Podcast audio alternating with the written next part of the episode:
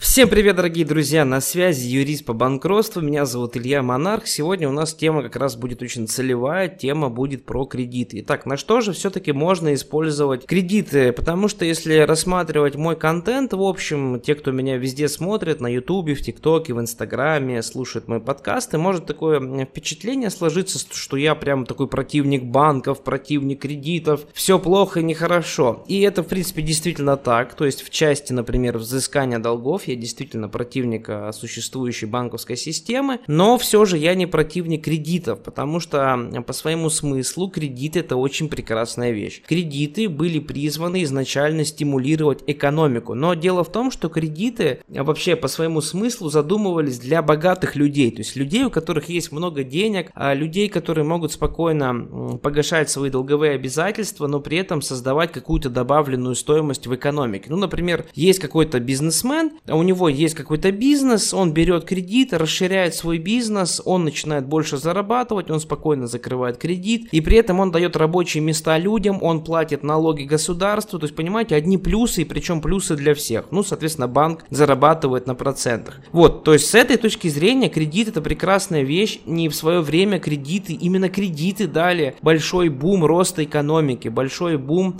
вот тогда, тогдашнего еще а, промышленного экономического строя, когда вот еще Генри Форд строил свои заводы, открывались новые земли. То есть а, первый кредит вообще был получен Христофором Колумбом, который а, открыл Америку. То есть Христофор Колумб на кредитные деньги поехал осваивать мир, друзья. То есть в принципе кредит это прекрасная вещь, действительно, да, Генри Форд очень много пользовался кредитами, Дональд Трамп, все эти люди, вы их прекрасно знаете, это были очень крупные, прекрасные предприниматели, очень эффективные, которые дали этому миру очень много, ну, по крайней мере, Генри Форд так точно точно. Все эти люди пользовались а, кредитами, но, к сожалению, жадность э, капиталистов, жадность банкиров а, и неэффективная экономика в ряде стран, и в том числе и в такой, как Россия, а, кредиты немножко переформатировали, и кредиты стали больше даже злом, чем добром для большинства людей. О чем я говорю? О том, что когда бедный человек берет кредиты просто на то, чтобы немножко шикануть, почувствовать себя немножко богаче, это плохо. Почему плохо? Ну, во-первых, потому что человек получает незаслуженное удовольствие, а незаслуженное удовольствие это, это тоже плохо, да, потому что ты не добился денег, ты не заработал их, ты не поднял их, а ты пошел там и съездил отдохнуть в Турцию какую-то, или в Египет, или на Мальдивы слетал. Но ты не заработал эти деньги, тебе эти деньги потом придется отдавать, а ты будешь потом себя сильно ущемлять, и при этом у тебя будут огромные проценты, ты будешь сильно переплачивать. То есть, понимаете, одни негативные последствия. То есть, сравните, да, вот то, что я описывал в начале подкаста, когда говорил про бизнесменов, которые развивали экономику и давали рабочие места людям. И сравните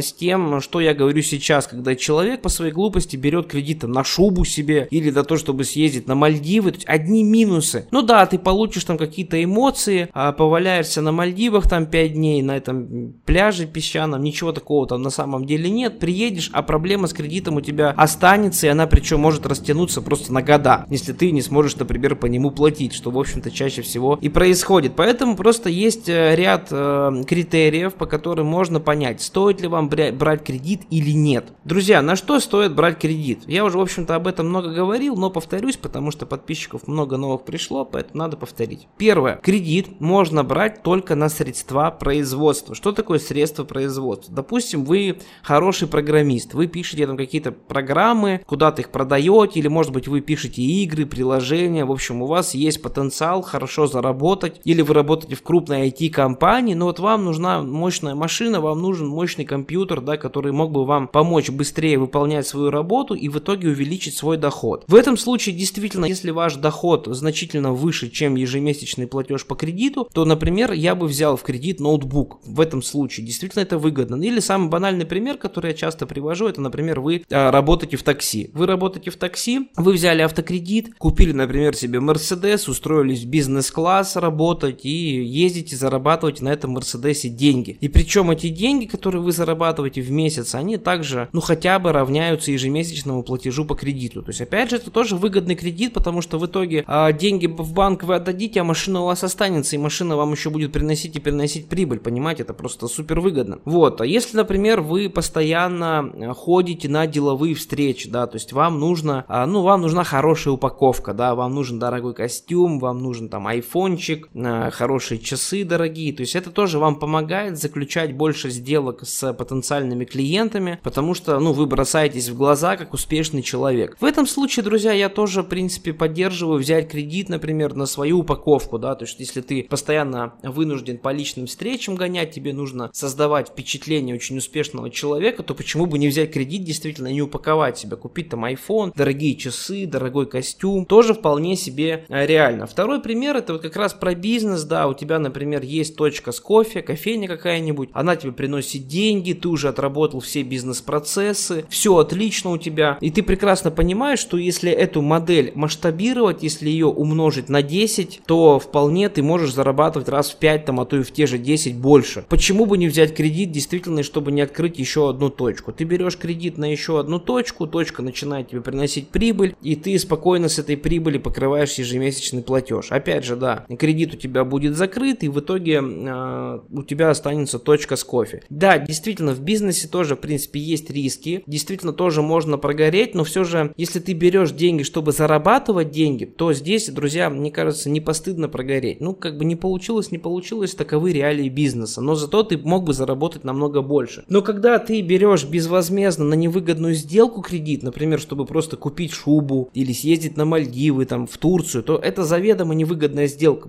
потому что у тебя профита очень мало, прибыли потенциально у тебя здесь никакой нет, но при этом ты сразу же теряешь деньги, ты сразу же становишься должным, да, и при этом отдавать тебе придется намного больше. Надеюсь, друзья, эти критерии для вас будут э, чем-то таким полезным в жизни. Надеюсь, что вы вспомните этот подкаст, когда в следующий раз вдруг у вас появится идея, чтобы съездить в отпуск на кредитные деньги, и вы не будете совершать этих ошибок.